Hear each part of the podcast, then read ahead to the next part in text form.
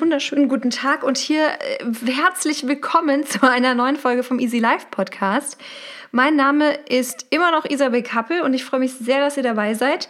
Heute mit einem ja, einem ergänzenden Update oder einer Ergänzung zur allerersten Folge, die ich damals abgedreht habe, zum Thema Pandemie und Corona. Wie gehen wir damit um mit geänderten Lebenssituationen? Und der, ich, ich könnte mir vorstellen, der ein oder andere hat gerade genauso wie ich ähm, das Gefühl, dass er ja, dass er diese Lebensumstände manchmal ganz gut äh, einstecken kann und an manchen Tagen vielleicht nicht. Und dagegen habe ich heute ein sehr wirksames Mittel. Wir schauen uns heute an, wie Vagusnerv oder Vagusmeditation funktioniert oder wie man den Vagusnerv positiv stimulieren kann, was es damit auf sich hat und wie das alles funktioniert und warum uns das dabei helfen kann, in diesen äh, wilden Zeiten entspannt zu bleiben. Darauf gibt es gleich Antworten. Viel Spaß beim Zuhören. Vagusnerv-Meditation klingt ja äh, völlig spirituell und abgefahren, aber mitnichten. Ähm, ich habe mich an ein Buch erinnert und an eine Technik und die beinhaltet in der Meditation die Augen zu bewegen und auch die Zunge im quasi beruhigten Zustand zu bewegen nach Ansage. Und ich habe mich damals gefragt, warum macht das eigentlich Sinn, in der Meditation die Augen oder die Zunge zu bewegen? Und warum funktioniert zum Beispiel auch diese klassische Muskelrelaxation nach Jakobson und warum funktioniert das eigentlich alles? Und habe mich dann ja, auf die Suche begeben, bin zu einem sehr alten Buch gekommen, das ich mal gelesen habe. Stephen Porges, die Polyvagaltheorie. Es gibt darüber sehr viel unterschiedliche Meinungen, selbst in der Wissenschaft. Das möchte ich euch nicht verheimlichen. Dazu gibt es sehr viel klinische Forschung aus dem Bereich Psychologie und Traumaforschung. Dazu gibt es äh, Forschung aus dem Klinikbereich, also medizinisch. Und ähm, die sind sich nicht alle einig. Äh, die, die, ja, wie wirksam das für bestimmte Indikationen ist. Ähm, wenn sich die Wissenschaft streitet, bin ich eigentlich immer sehr dabei, das zu unterstützen, weil dann ist es etwas, worauf nicht alle irgendwie, sagen wir mal, das neue Pferd, auf das alle springen, zum Beispiel wie in den 60er Jahren Antidepressiva oder in den 70er Jahren die Antibabypille, solche Scherze, wo man erst Jahre später herausgefunden hat, ja Mensch, irgendwie funktionieren die gar nicht so, wie wir dachten und manchmal funktionieren sie zwar, aber sie haben ähm, sehr viel Nebenwirkungen oder sie funktionieren nicht besser oder schlechter als andere Mittel. Also von dem her bin ich immer sehr froh über wissenschaftlich kontroversen Diskurs. Und ähm, ich möchte euch heute gerne diese Vagusstimulation oder Meditationstechniken vorstellen und dann einen kleinen wissenschaftlichen Einblick geben, auf welcher Theorie sie basieren. Vagus-Meditation. In diesen Meditationen, ich werde euch auch Links reinsetzen in die Show Notes, damit ihr eine davon machen könnt, ähm, geht es darum, die Atmung auf etwa fünf bis sechs pro Minute zu reduzieren, eine sehr, sehr tiefe Bauchatmung zu haben und eine sehr, sehr langsame Ein- und vor allem Ausatmung. Und was man einhergehend oder vor der Meditation oder der Beruhigungs- oder Achtsamkeitsübung damit einhergehend macht, ist, das Atlas-Axis-Gelenk zu entspannen. Der Atlas ist der erste der Wirbelkörper, auf dem der Kopf quasi ruht. Also obere Halswirbelsäule befinden wir uns da. Und da tritt der sogenannte Nervus vagus aus dem, der tritt aus dem Hirnstamm auf und läuft dann in den Körper und eben hat er eben auch Kontakt in dieses Gelenk, und wenn es in diesem Gelenk zu Verspannungen kommt oder der beiliegenden Muskulatur, also obere Halswirbelsäule, dann können diese Muskeln eine Kontraktion dieses Nervs hervorrufen. Und Nerven sind erfahrungsgemäß sehr, sehr beleidigt, wenn die eine Kontraktion erfahren, vor allem bei langzeitig oder eben bei extrem schwerer Kompression. Und das, was dann passiert ist, dass der Nerv beleidigterweise ähm, seine Arbeit nicht mehr richtig vollzieht. Und das können wir im Fall vom Vagusnerv eben überhaupt nicht gebrauchen. Denn der steht für Entspannung und für das Zurückführen nach Aktion, nach Bewegung, nach Stress oder auch tatsächlich nach Traumaerfahrung. Das heißt, alles, was wir jetzt im Außen erleben, was uns eventuell stresst, womit wir uns mit Sorgen umhertragen oder mit einfach nur geänderten Lebensbedingungen, auf die wir uns anpassen müssen, es verursacht immer ja, Wechselkosten sozusagen im Körper hormonell und emotional und physiologisch, ähm, Thermoregulation und so weiter, Stoffwechsel, alle sind dabei. Das heißt, es ist im Prinzip jetzt erstmal nichts Schlimmes, aber der Körper braucht dafür Energie und ähm, je nachdem, wie adaptionsfähig der Mensch ist, sowohl im Denken als auch im Fühlen, als auch wirklich in der Physiologie des Körpers, kann das schon mal den ein oder anderen stresshaften Moment verursachen. Und was wir dann sehr gerne machen, ist, äh, wir verkrampfen, wir ziehen die Schultern an und irgendwann haben wir dann Hals-Nacken-Verspannungen und dieses Atlas-Axis-Gelenk bekommt eben diese Kontraktion, die wir nicht wollen. Das ist schon mal die eine Sache. In der Vagus-Entspannungsübung oder Meditation versucht man die Halswirbelsäule angenehm zu mobilisieren, damit, dieses, damit diese Kompression eben nicht entsteht. Das erreicht man, indem man Kinn zum Kehlkopf zieht, also so, als würde man einen Motorradhelm abnehmen. Da zieht man auch das Kinn so ein bisschen an den Hals ran und ähm, streckt den Nacken, streckt die Nackenmuskulatur. Das ist natürlich ganz sanft und wenn da Schmerz ist, bitte sofort wieder raus. Aber das ist sozusagen die Basisübung, um dieses Gelenk zu entspannen. Und dann geht es um eine geleitete Meditation, in der man sukzessive die Atemtiefe erhöht und die Atemlänge. Und dann sind wir bei ungefähr fünf bis sechs Atmungen pro Minute. Und was man auch ab und zu findet, das ist jetzt sehr unterschiedlich, das ist eine Übung, die die Ziliarmuskeln im Auge aktiviert. Also eine aktive Beeinflussung oder ein aktives Ansprechen der Augenmuskeln. Und das können wir zum Beispiel machen, indem wir mit geschlossenen Augen an das Lied sozusagen von innen gucken. Und normalerweise ist es dann erstmal dunkel und dann wird es irgendwie so dunkelgelb und äh, gelb-bräunlich und irgendwann kommen dann kleine Punkte, die da hinten rumschwirren und irgendwann hört es auch auf. Und was man dann machen kann, ist im geschlossene Auge sozusagen nach oben, als würde man in sein eigenes Gehirn gucken. Und das aktiviert zum Beispiel eben auch die Augenmuskeln. All diese gerade Augenmuskel und ähm, da geht es dann auch um Zungenbewegungen, das kann man auch machen, ähm, einhergehenden Übungen zusammen mit progressiver Entspannung. Kommt auch in einer Therapie zum Einsatz, die nennt man EMDR. Das Ganze heißt Eye Movement Desensitization and Reprocessing. Den hat eine Frau Dr. Shapiro in den USA entwickelt und die behandelt damit posttraumatische Belastungsstörungen. Warum können wir uns das jetzt nicht nur für posttraumatische Belastungsstörungen, sondern auch für Anspannungszustände zunutze machen? Dazu müssen wir einen kleinen Exkurs machen, was der Vagusnerv ist, wo er herkommt und was seine ursprüngliche Aufgabe war. Der Vagusnerv erhält seinen wunderschönen Namen dadurch, dass er, also Vagus heißt so viel wie wandernd oder herumschweifend. Das ist auch eigentlich ein sehr gutes Bild, denn der Vagusnerv ist der zehnte von zwölf Hirnnerven. Er entspringt im Hirnstamm, so wie die anderen Nerven auch, und wandert dann in den Körper. Aber anders als die anderen bleibt er nicht im Kopfbereich, sondern er zieht tief hinein bis in den Körper. Er hat Lunge und Herzkontakt ähm, und auch zu den Verdauungsorganen, also Magen, Darm und so weiter. Und zieht da quasi tief bis in den Körper hinein. Und wenn wir uns das mal vorstellen, der Vagusnerv, der hat seinen Vagusnervkörper, wenn man so will, im Gehirn und sein langer, langer Ast oder seine lange Antenne geht bis in den Bauchraum hinein. Also ihr könnt euch vorstellen, wir haben eigentlich eine direkte, eine direkte Leitung ins Gehirn über diesen Vagusnerv. Und das ist nicht nur interessant, sondern auch super hilfreich, denn wie wir wissen, funktioniert die Reizweiterleitung immer in beide Richtungen. Also er nimmt ähm, Informationen aus dem Körper auf und bringt sie ins Gehirn und umgekehrt. Er bringt Informationen aus dem Gehirn und bringt sie in den Körper. Ja, so weit, so gut. Jetzt müssen wir einmal kurz ausholen und dann können wir zurück zum Vagusnerv.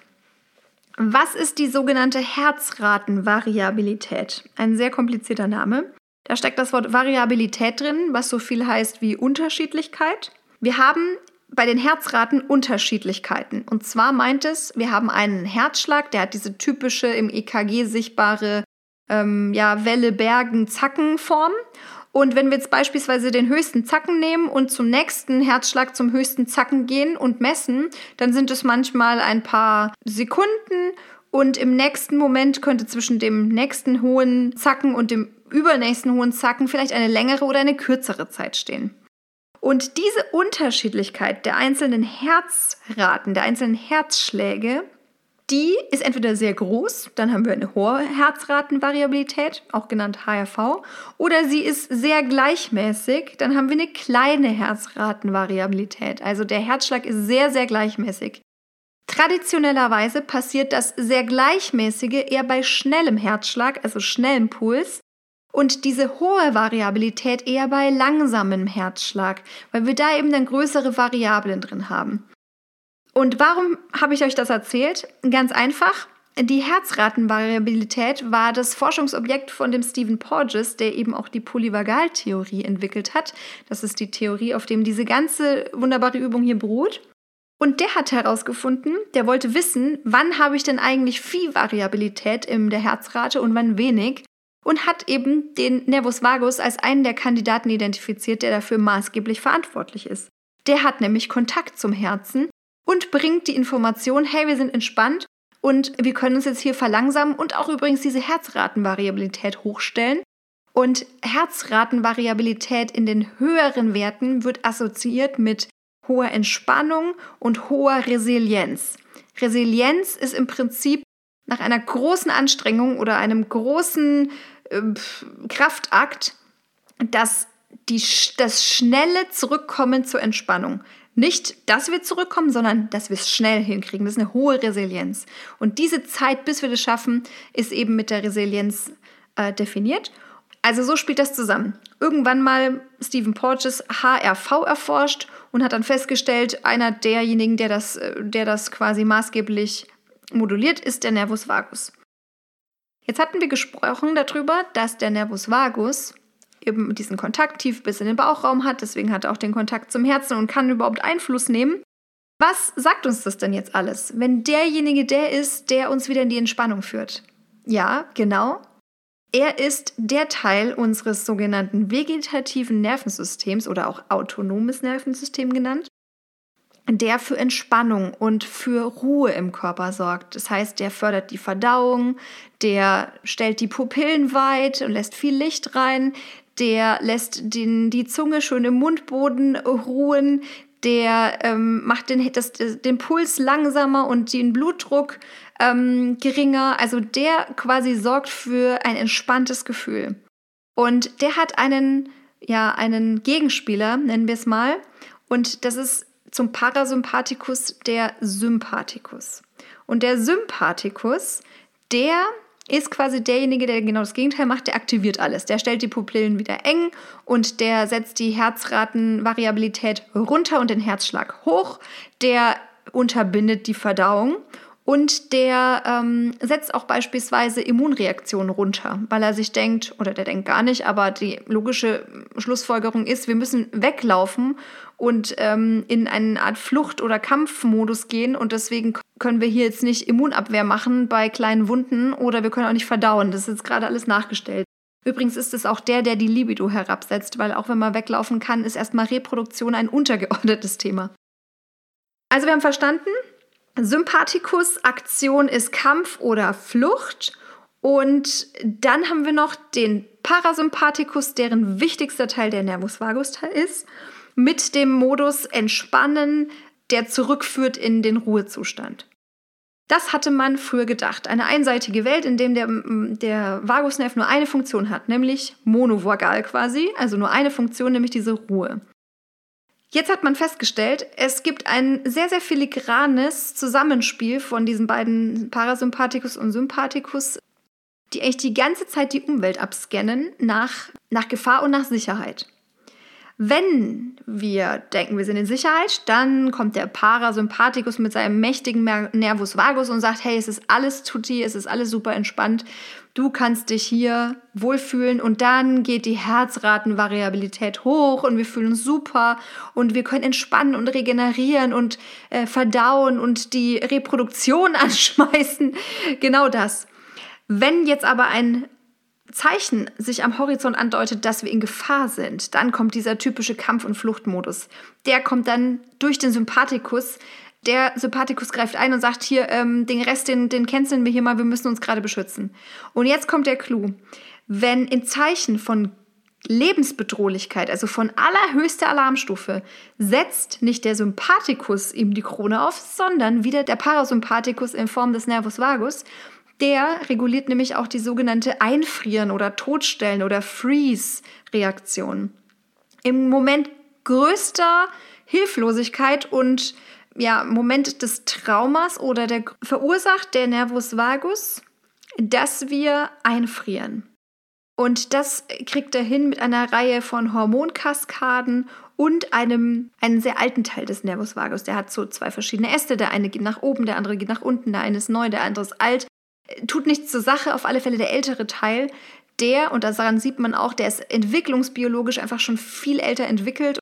Der ist einfach unser Notfallknopf. Und der in dieser Freeze, in dieser Einfrierungsreaktion, empfinden wir keinen psychischen oder physischen Schmerz. Eine sehr, sehr kluge Einrichtung der Natur. Wenn ihr euch das vorstellt, eine Katze, die eine Maus erbeutet, die Maus ist oft nicht tot, wenn man sieht, die Katze spielt noch mit der, aber sie ist eben in dieser Freeze-Reaktion. Sie empfindet keinen körperlichen oder emotionalen Schmerz. Jetzt, wie können wir uns das zunutze machen? Daher rührt übrigens polyvagal, also der hat nicht nur eine Aufgabe, sondern mehrere Poly. Und aufgrund dieser Theorie hat man sich eben sehr, sehr engmaschig damit beschäftigt, wo geht welcher Ast vom, vom äh, Vagusnerv hin, welche Teile kann, können wir quasi benutzen, um auf den Vagusnerv Einfluss zu nehmen. Und jetzt kommen wir zurück zum Anfang. Das eine ist, der steht sehr eng im Austausch mit Hirnnerv 3, 5 und 7. Das sind die Bereiche, die Augen und das obere Stirn- und Kopfhautfeld ähm, versorgen. Und auch mit 9 und 11, das ist der Bereich der, der Zunge und auch Mund. Und wenn wir eben jetzt über das Augen oder die Zungenbewegung oder aber eine sehr tiefe Atmung, das ist nämlich genau diese Herzratenvariabilität, einfach den Spieß umdrehen und sagen, hey lieber Nervus vagus, du schickst uns immer diese ganzen Signale, aber wir können auch über diese ganzen Signale auf dich Einfluss nehmen und dich dazu aktivieren, uns Entspannung zu schicken. Dann haben wir quasi den Kreis geschlossen. Um das kurz abzuschließen und einmal noch zu wiederholen. Die Nervus vagus Meditation, Entspannungsübungen rührt daher, dass wir von außen auf ihm nahestehende Nervensysteme Einfluss nehmen, zum Beispiel die im Bauchraum, die sich mit der Atmung beschäftigen. Atmung beschäftigt sich wieder oder ähm, nimmt wieder Einfluss auf die Herzratenvariabilität und über die können wir wieder den Nervus vagus erreichen. Oder Auge-Mundbereich. Und da würde ich euch am besten empfehlen, ihr googelt es einfach mal. Da gibt es so viele verschiedene Anbieter und den ein oder anderen Link mit in die Shownotes setzen, dann könnt ihr euch da selber was raussuchen. Aber das ist quasi eine Möglichkeit, uns in sehr stürmischen Zeiten, in unter Umständen sehr verängstigenden Zeiten oder eventuell sogar traumatisierenden Zeiten, denn wir wissen nicht, was was gerade für uns als Gesellschaft passiert, nachdem wir einfach viele Jahre sehr, sehr freiheitlich gelebt haben und jetzt ja soziale Isolation erleben unter Umständen oder finanzielle Sorgen oder wie auch immer. Gesundheitliche, natürlich auch gesundheitliche Ängste. Ähm, wir wissen nicht, ob das tatsächlich auch traumatisch sein kann für den einen oder anderen. In dem Fall, ihr könnt euren Nervus magus stimulieren, euch in zwei bis fünf Minuten mit einfachen Übungen eine schöne Ladung Entspannung zu schicken. Das ist trainierbar und das Schöne ist, dass das, je öfter man es übt, desto mehr zahlt es ein, dass der Nervus vagus darauf sensibel reagiert, wenn wir auf ihn einwirken und desto leichter und effizienter funktioniert es. Das war mein kleines Update und meine kleine Idee zu unserer anhaltenden Situation. Die Polyvagaltheorie und alle Links auch zu den Arbeiten, die äh, dann äh, Dr. Shapiro gemacht hat und ähm, Peter Levine, das sind Traumaforscher und posttraumatische Belastungsstörungen, Psychologen oder Spezialisten in diesem Bereich, setze ich euch in die Show Notes. Setzt euch bitte auch immer kritisch mit den Quellen auseinander, auch weil ich das sage und diese Dinge recherchiert und gelesen habe. Ihr müsst es auch für euch ausprobieren und kritisch testen. Aber davon gehe ich jetzt mal aus, dass meine Hörer alle kritische Zuhörer sind und gewohnt sind, die Dinge nicht einfach zu schlucken. So, in dem Sinne, ich wünsche euch was, eine wunderschöne Zeit, bleibt gesund und bis dahin.